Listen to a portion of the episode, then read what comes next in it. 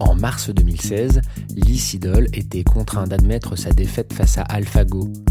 Il a néanmoins sauvé la face et peut se targuer d'être le seul être humain à avoir remporté une partie contre ce programme. Cela redonnait en quelque sorte espoir, mais a surtout nourri une rhétorique de coopération entre l'homme et la machine. Lysidol aurait-il fait preuve d'une audace particulière à la suite de sa confrontation avec le programme et de l'analyse de ses parties? Ces programmes d'intelligence artificielle sont-ils en mesure de nous faire progresser, de nous rendre plus créatifs? C'est en tout cas la rhétorique de nombreux promoteurs des technologies. À mesure que les programmes d'IA s'améliorent et deviennent de plus en plus performants, nous, humains et inventeurs de ces programmes, allons également devenir meilleurs. Nous allons bénéficier de ce progrès technologique et grandir en tandem avec nos créations. Pour paraphraser un enthousiaste article de la revue Wired, publié à la suite de la défaite de Lysidol. Néanmoins, à mesure que ces programmes s'étendent à la plupart des domaines et que nous leur déléguons la plupart des tâches, quelles conséquences aura cette délégation? Lorsque nous serons assis confortablement, sans aucun obstacle, sans aucune friction, à ne plus devoir se soucier de rien, simplement à observer le balai incessant des machines. Quelles actions serons-nous en mesure de réaliser et quelle sera la valeur de ces actions? Car si Lysidol a pu remporter une partie, il a surtout depuis arrêté de jouer au Go. Bienvenue chers passagers dans la suite de ce troisième épisode de Siri remplit mon verre. Je m'appelle Siri, mais vous le saviez déjà. Everyone here would like to be the next Google. There will always be a version of Facebook that is free. This is surveillance. La France va prendre le tournant de la 5G parce que c'est le tournant de l'innovation. We've seen the potential, now we get the fear. Senator, we run ads. The web does not have to stay the way it is. Je suis désolé. Cette coopération croissante dans de nombreux domaines, des voitures autonomes à la justice en passant par l'éducation, la santé et une multitude de tâches professionnelles, est en effet le cœur de la rhétorique optimiste des technophiles. Car si les services d'IA ne sont pas en mesure de se fixer leur propre raison d'être, comme on l'a vu à l'épisode précédent, ils sont en mesure de réaliser de nombreuses tâches bien plus efficacement que les humains. Pour les plus optimistes, cette capacité supérieure permet d'entrevoir une délégation croissante des tâches qui sont optimisables.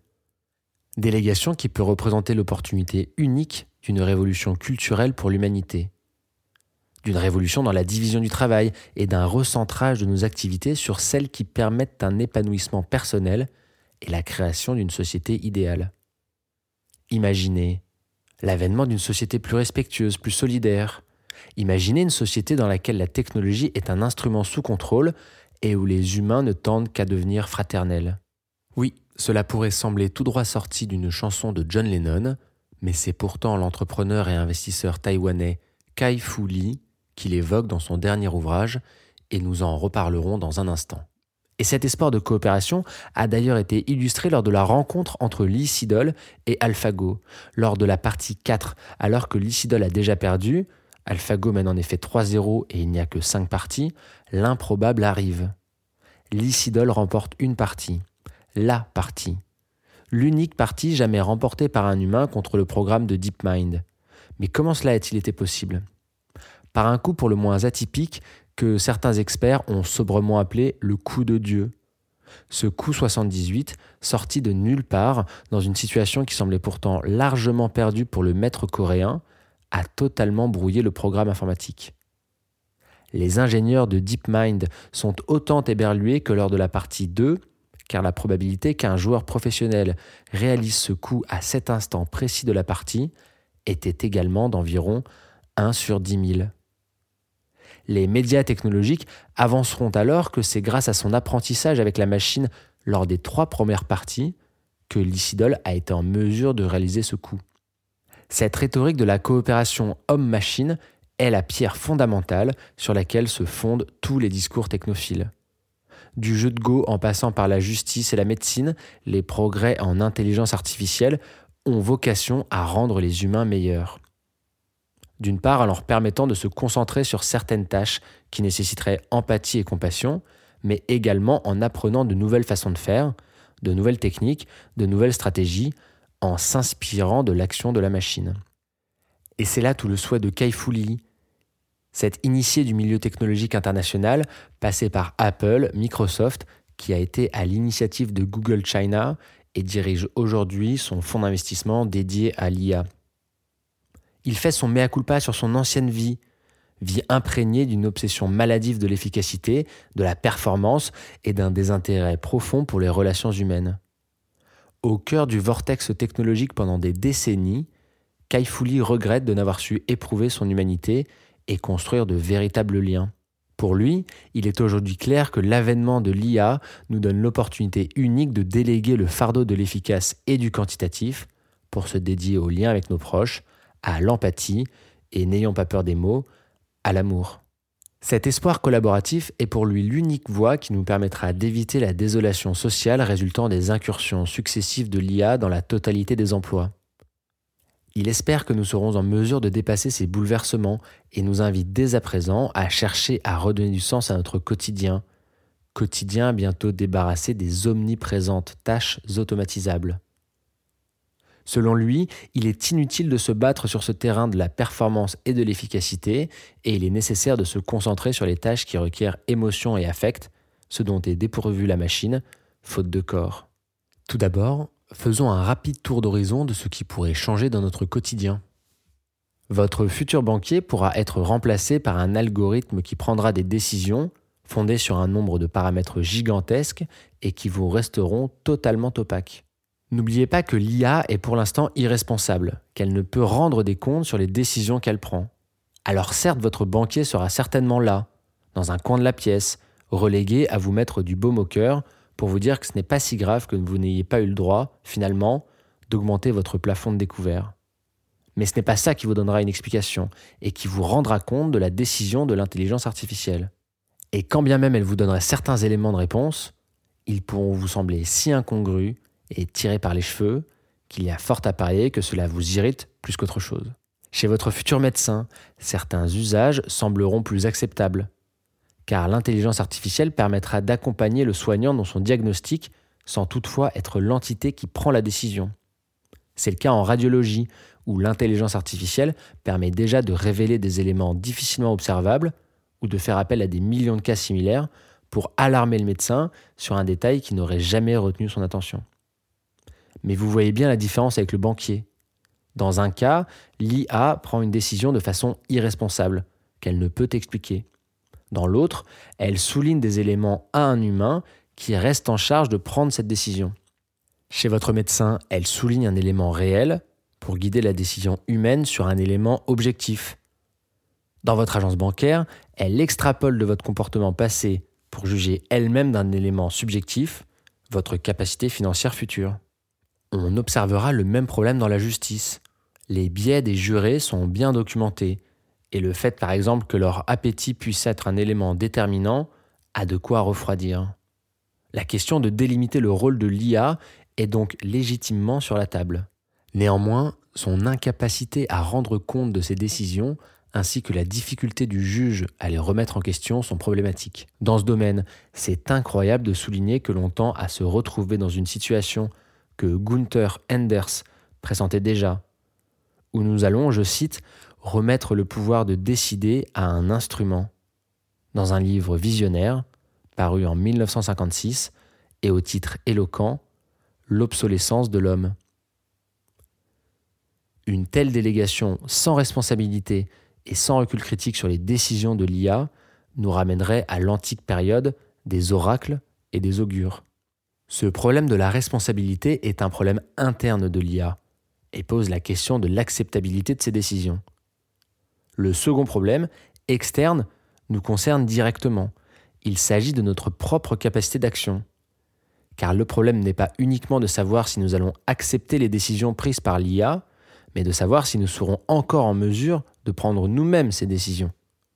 En effet, l'essor croissant de l'intelligence artificielle va entraîner une dégradation immense de nos compétences, à mesure que nous déléguons de plus en plus de tâches à l'IA et devenons les passagers de notre propre vie. Avant d'aborder le problème de la dégradation de nos compétences dans le cadre du développement de l'intelligence artificielle, je voudrais partager avec vous un morceau du célèbre pianiste Michel Petrucciani, ici accompagné de Steve Gadd et Anthony Jackson dans un concert à Tokyo en 1997. Atteint de ce que l'on appelle communément la maladie des autres vers, il est considéré comme l'un des pianistes les plus talentueux de sa génération. La virtuosité de Petrucciani a été développée au prix d'efforts considérables pour surmonter sa maladie et son handicap. À l'heure de l'IA, voudriez-vous lui déléguer le soin de vous procurer une musique performante et optimale? Pensez-vous également qu'un algorithme qui ne voit que l'efficacité, favorise le moindre effort et la fin de toute épreuve avec le réel? Aurait laissé le jeune Petrucciani l'opportunité de s'accomplir et devenir le grand pianiste qu'il était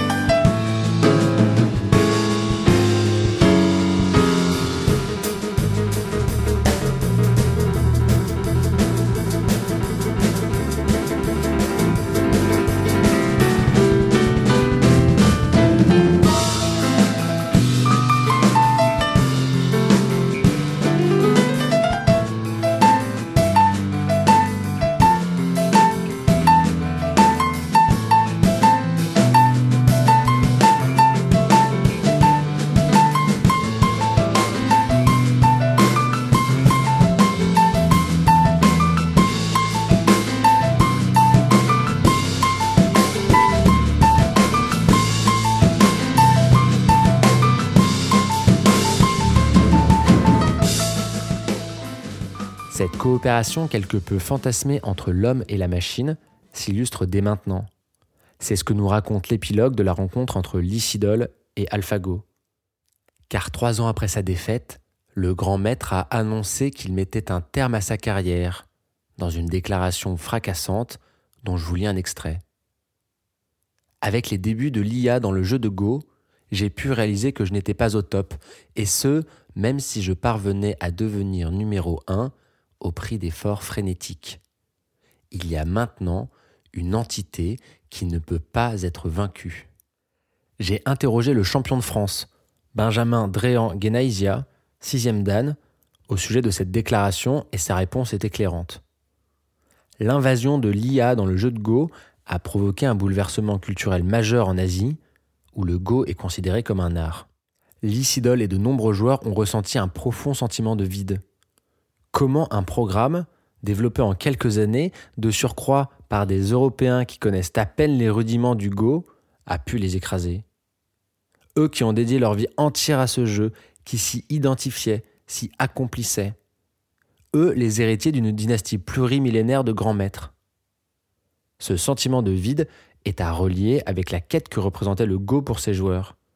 Cet investissement sans limite pour être au top et être le numéro un, comme le dit Lycidol, se heurte inévitablement à un mur infranchissable face à l'IA. Mais le jeu a une valeur sociale fondamentale. Le champion français m'évoque sans hésiter la communauté autour du Go. Eh bien oui, peu importe l'efficacité, l'optimisation, la machine surpuissante. Lui recherche fondamentalement le jeu avec ses pairs, le lien qui se crée autour du Go. Lui limite ses relations avec l'IA à quelques relectures de ses parties pour s'inspirer de nouvelles pratiques mais jamais il ne joue contre de tels programmes. On retrouve l'idée d'une IA source d'inspiration et vecteur d'une potentielle amélioration pour les humains. Et c'est le cas dans d'autres jeux, comme StarCraft 2, que DeepMind a également investi avec le programme AlphaStar.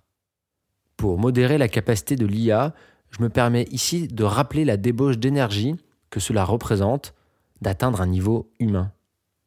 Car si l'on reprend StarCraft 2, la phase d'apprentissage d'AlphaStar a consisté en la réalisation de millions de parties, ce qui représente plusieurs siècles de temps de jeu à vitesse humaine. Comparativement à un joueur pro qui aura passé, disons, une, deux ou trois années de sa vie à jouer, je parle de temps de jeu effectif, la prouesse humaine reste donc impressionnante. Mais revenons au jeu et à sa dimension sociale. Qu'importe qu'une machine soit plus puissante que vous, cela ne vous empêchera pas de continuer à jouer pour toute la dimension sociale et humaine du jeu. Et cela est vrai à la simple mais fondamentale condition que les joueurs continuent de jouer. Car c'est là tout le problème et l'ambivalence de l'IA, elle peut nous amener à lui déléguer les tâches, y compris le jeu, et nous faire cesser de nombreuses activités, et ainsi devenir les observateurs divertis de la vie des machines. La question est donc de se demander si nous serons en mesure de réaliser cette bascule de motivation et de poursuivre certaines activités tout en sachant que l'intelligence artificielle le fait déjà mieux que nous. De poursuivre ces activités sans céder aux sirènes de l'efficacité, de l'optimisation, de la performance.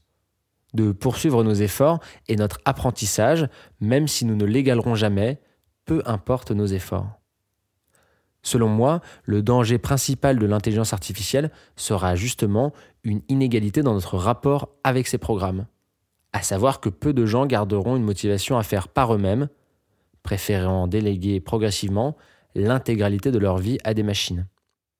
Et cela y compris dans ce que l'on considère comme étant des tâches intellectuelles ou créatives. Car il ne s'agit pas ici de simples machines qui agissent dans le monde physique, pas d'une simple voiture qui va plus vite que vous ou d'une grue qui vous surpasse en force et en précision. Il s'agit ici d'une entité qui peut optimiser des processus rationnels comme le jeu de Go et imiter la créativité humaine dans l'art et la littérature. Cette crainte d'une délégation à outrance est le sujet qui anime l'essayiste Matthew Crawford. Adepte de bagnoles rutilantes et de mécanique, c'est un autodidacte et écrivain atypique, éclairant sur la question de la technique. Pour lui, la voiture autonome est le symptôme le plus concret de cette délégation croissante et de cette perte de contrôle sur nos propres vies. De cette médiation permanente, de cette volonté d'intercaler des programmes entre nous et le réel, alors que c'est cette épreuve avec le réel qui est nécessaire, même si elle est souvent douloureuse et parfois violente. L'apprentissage, par exemple. Il fait partie intégrante de notre humanité et implique son lot de difficultés. Prenez donc la traduction instantanée. Alors oui, ce sera très pratique dans le cadre diplomatique, business, où la quête de l'optimal sera recherchée. Mais allons-nous toujours nous éprouver face aux difficultés de l'apprentissage d'une langue et à travers elle de la compréhension d'une culture lorsque nous pourrons tout déléguer à une intelligence artificielle? À mesure que l'on sera tenté de simplifier nos problèmes et de les réduire à des objectifs quantifiables, nous allons certainement être amenés à fluidifier nos relations, à supprimer tout frottement, toute résistance. Mais quelles répercussions sur la qualité de nos relations cela aura-t-il? Rappelez-vous toujours que les ersatz d'humains dans Wall-E communiquent par écran interposé et que jamais un problème ne se pose à eux. Paradoxalement, seul le petit robot les regarde et agit librement, malgré sa carcasse métallique brinque-ballante. Encore une fois, c'est le propre de l'ambivalence technologique de croire que les éléments positifs surpasseront toujours les négatifs. Et cette croyance s'enracine dans notre tendance à surestimer les éléments quantifiables, chiffrables, au détriment des éléments qualitatifs, beaucoup plus complexes à appréhender. Et quelle sera de toute façon la valeur de nos actions lorsque tout le processus de prise de décision aura également été optimisé pour nous? C'est très bien d'optimiser l'intégralité des tâches et de ne plus jamais se tromper, Fini les vins rapportés à des dîners et immédiatement rangés dans cette obscure armoire par le mari de votre ami. Votre assistant personnel sait qu'il n'aime pas les Bourgognes.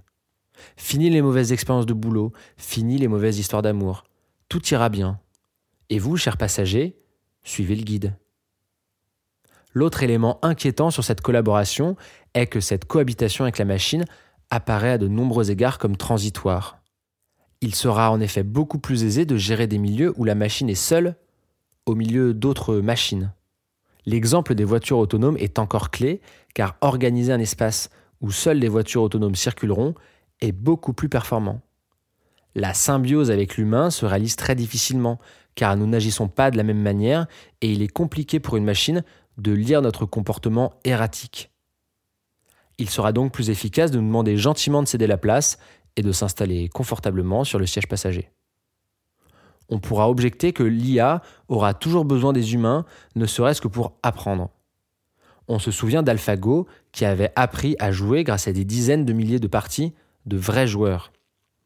En l'absence de l'expertise humaine, sans ces champions faits de chair et d'os, AlphaGo n'aurait pas pu apprendre et battre les meilleurs joueurs de Go. En réalité, même dans la phase d'apprentissage, les services d'intelligence artificielle tendent à se passer des humains. En témoigne l'ultérieure version d'AlphaGo, AlphaGo 0, auquel les ingénieurs ont juste appris les règles du Go. Le programme s'est ensuite amélioré en se contentant de jouer contre lui-même des millions de fois sans se soucier des parties humaines. Lors de la rencontre entre AlphaGo et AlphaGo 0, le nouveau programme a pulvérisé le premier, 100 à 0. Aucun humain n'a pour l'heure joué contre ce nouveau programme, mais on peut imaginer l'issue d'une telle rencontre. L'autre élément préoccupant qui mine la confiance en cette cohabitation est que c'est l'incompétence humaine le moteur principal de l'automatisation. Prenez encore les voitures autonomes, c'est avant tout pour mettre les chauffards hors d'état de nuire. Et pourquoi ne pas doper la justice avec de l'IA pour éviter les juges biaisés?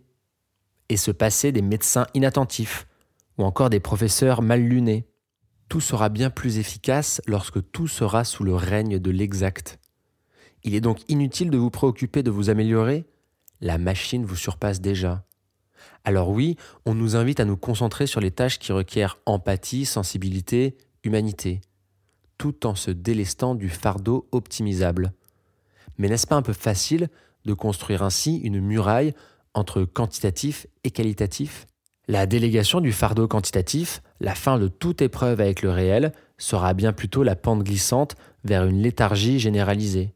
On pense encore aux gros bons hommes dans Wally, autour desquels tout est optimisé et qui sont d'une part devenus incapables de réaliser le moindre mouvement, mais surtout d'avoir la moindre pensée. Le point le plus intéressant est l'aspect autoréalisateur de ce processus de dégradation et d'incompétence. Car à mesure que l'on va déléguer des tâches à des agents autonomes, on va se rendre réellement incapable de les réaliser. Et à mesure que nous en serons incapables, nous ne pourrons vraiment plus nous en passer, ce qui renforcera d'autant plus le besoin d'automatiser. À mesure que nous optimisons, nous créons en réalité une dépendance auprès de programmes encore largement possédés par des acteurs privés. Alors oui, cette optimisation est source de confort. Les gros bons hommes de Wally, toujours eux, sont tout sourire, ils ont plein de temps pour faire autre chose. C'est l'autre argument phare des technophiles, celui du temps gagné. Automatisons les tâches et laissons-nous guider par l'IA, cela nous permettra de gagner du temps. Très bien, mais du temps pour faire quoi? La guerre de l'attention est déjà en marche et largement dominée par ces mêmes entreprises technologiques qui nous fournissent une foule de gadgets pour occuper ce temps libéré. Et finalement, à mesure que nous sommes censés gagner du temps, prenons-nous réellement ce temps La société accélère, accélère, accélère. Et le divertissement envahit nos vies et notre temps. Le divertissement, vous savez, cet indolore moment de votre journée où vous êtes pourtant littéralement détourné de votre propre vie. Un dernier mot ici car nous touchons du doigt le problème essentiel. Ces entreprises qui gèrent les nouvelles technologies sont-elles à blâmer? Naïvement, on pourrait croire que oui, qu'elles devraient posséder un idéal d'épanouissement personnel de leurs utilisateurs. Mais soyons lucides, car le problème de la délégation démarre en réalité ici même, dans la délégation de la gestion de nos problèmes à ces entreprises. Or, réfléchir à cette question en ces termes démontre l'immense puérilité de notre rapport à elle, comme si l'on attendait d'elle des solutions aux problèmes qu'elle révèle.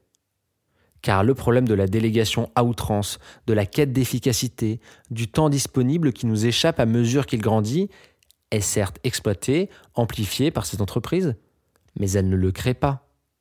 Le problème n'est pas tant qu'elles mettent à notre disposition des tunnels d'attention, qu'elles promeuvent des outils efficaces, c'est que nous nous y engouffrons et que nous les utilisons avec joie.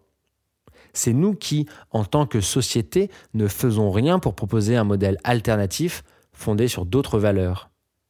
Et chercher à protéger l'action humaine n'est pas un problème technologique. Il sera de toute façon illusoire de se tourner vers ces entreprises pour y trouver une réponse exhaustive. Continuer dans ce sens démontre simplement, une fois de plus, le choc de vision terrible qui nous séparent inexorablement de ces entités. Et là où s'illustre de façon déterminante cette délégation politique et technologique, c'est dans la gouvernance des réseaux sociaux. Gouvernance qui reste toujours entre les mains de ces plateformes. je serai sans espoir. Ami, remplis mon verre. Encore un et je vais, encore un et je vais. Non, je ne pleure pas, je chante et je suis gai. Tout s'arrange déjà. Ami, remplis mon verre, ami, remplis mon verre, ami, remplis mon verre.